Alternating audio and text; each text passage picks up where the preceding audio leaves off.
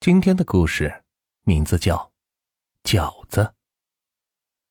这一天夜里，左旭饿的躺在床上，是翻来覆去的睡不着，闭着眼睛在想：“哎呦，要是这时能有一盘热气腾腾的饺子摆在我面前就好了。”想着想着，口水就不自觉的流了出来。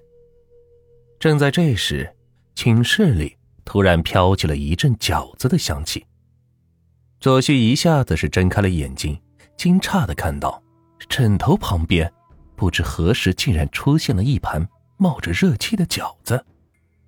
这一发现让左旭一个机灵是坐了起来，他扫了一圈寝室，除了正在睡觉的范一维之外，寝室并没有其他人。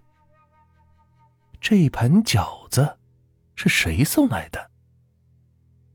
肚子饿的是咕咕直叫，左旭也管不了那么多了，拿起一个饺子就塞进嘴里。饺子的鲜香味儿立刻是充斥在左旭的嘴里，他狼吞虎咽的是吃了起来。当他吃到最后一个饺子时，突然嘴里嘎巴一声，咬到了一块骨头一样的硬东西，将那个硬东西吐出来，借助着窗外的光线，左旭看到自己咬到的。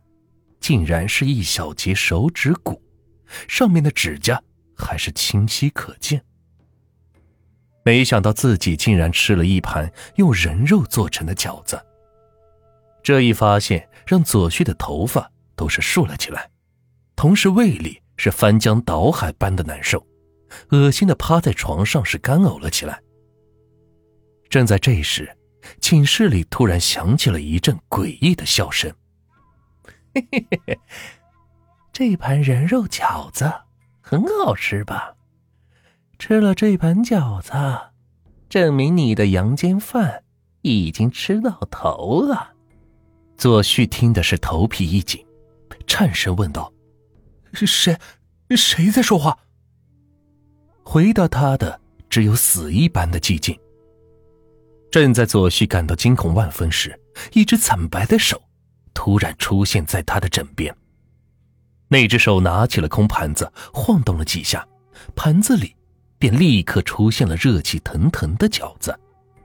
左旭的头皮一下子是掀了起来，他大叫着想要跑出去，可是身体却是僵硬的，一点也动弹不得，只能是眼睁睁的看着那只惨白的手端着那盘饺子，放到了范一维的枕头边。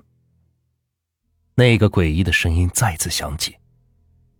现在你很饿，想要吃这盘人肉饺子。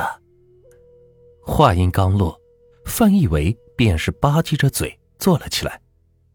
他闭着眼睛在枕头边是摸索了几下，便端起那盘饺子，没有一点迟疑。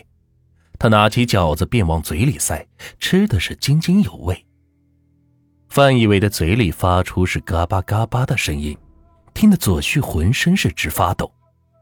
他想要阻止范以为别吃那盘饺子，可还没等他发出声音，那只惨白的手便一把掐住了他的喉咙。不能呼吸的左旭整张脸憋的是通红，无尽的恐惧让他的心脏都快要跳出嗓子眼了。范一伟吃完饺子，又是紧闭上双眼。身体是直挺挺的躺了下去。你们都吃了这盘人肉饺子，你们的阳间饭你都吃到头了！哈哈哈！一阵鬼笑声过后，那只惨白的手便消失在半空中，寝室里又恢复到了死一般的寂静之中。左旭发现自己能动后，大叫着跑出了寝室。这时，躺在床上的范以为突然感到胃里是一阵绞痛，一下子是睁开眼睛。他一低头，看到一只手正从胃里是往外钻着。啊！范以为发出一声撕心裂肺的惨叫，头一歪，没了动静。左旭惊慌失措的跑到楼下，就听到寝室里。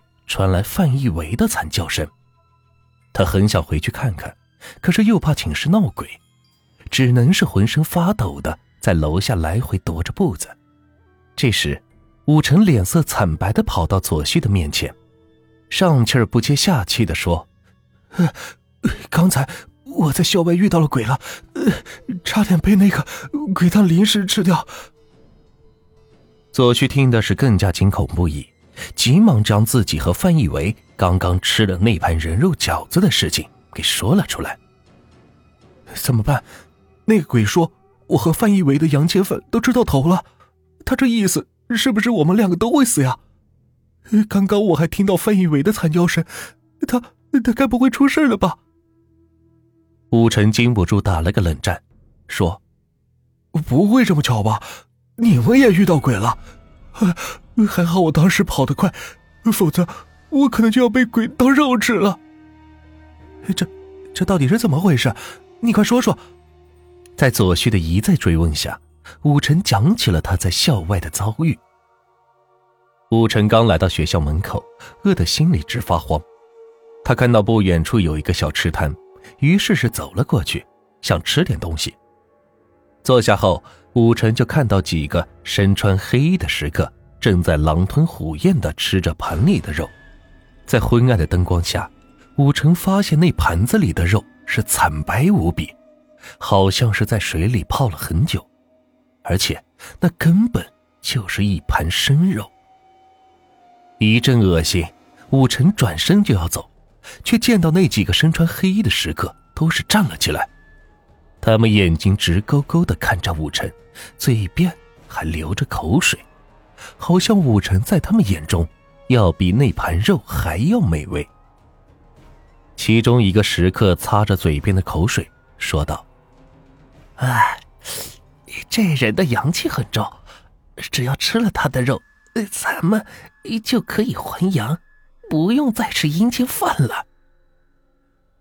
此时，武臣听的是心里一阵发毛，眼见那几个食客鬼笑着朝自己扑来，他吓得转身就跑，却被小吃摊摊主一把抓住了。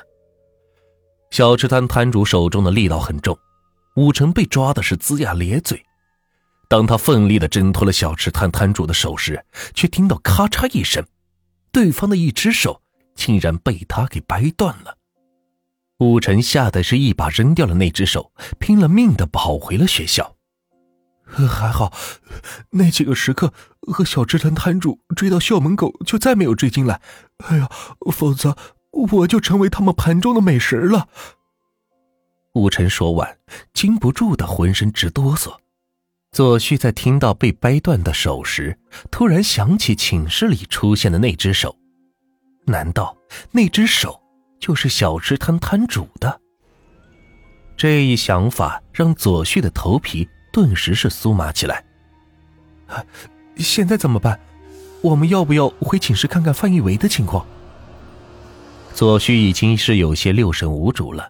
武成提议，还是回寝室看看吧。否则，这样一直待在楼下也不是办法。于是，两人是胆战心惊的朝着寝室走去。当他们悄悄的推开寝室门后，都被里边的场景吓得是倒吸了一口凉气，身体是禁不住的直发抖。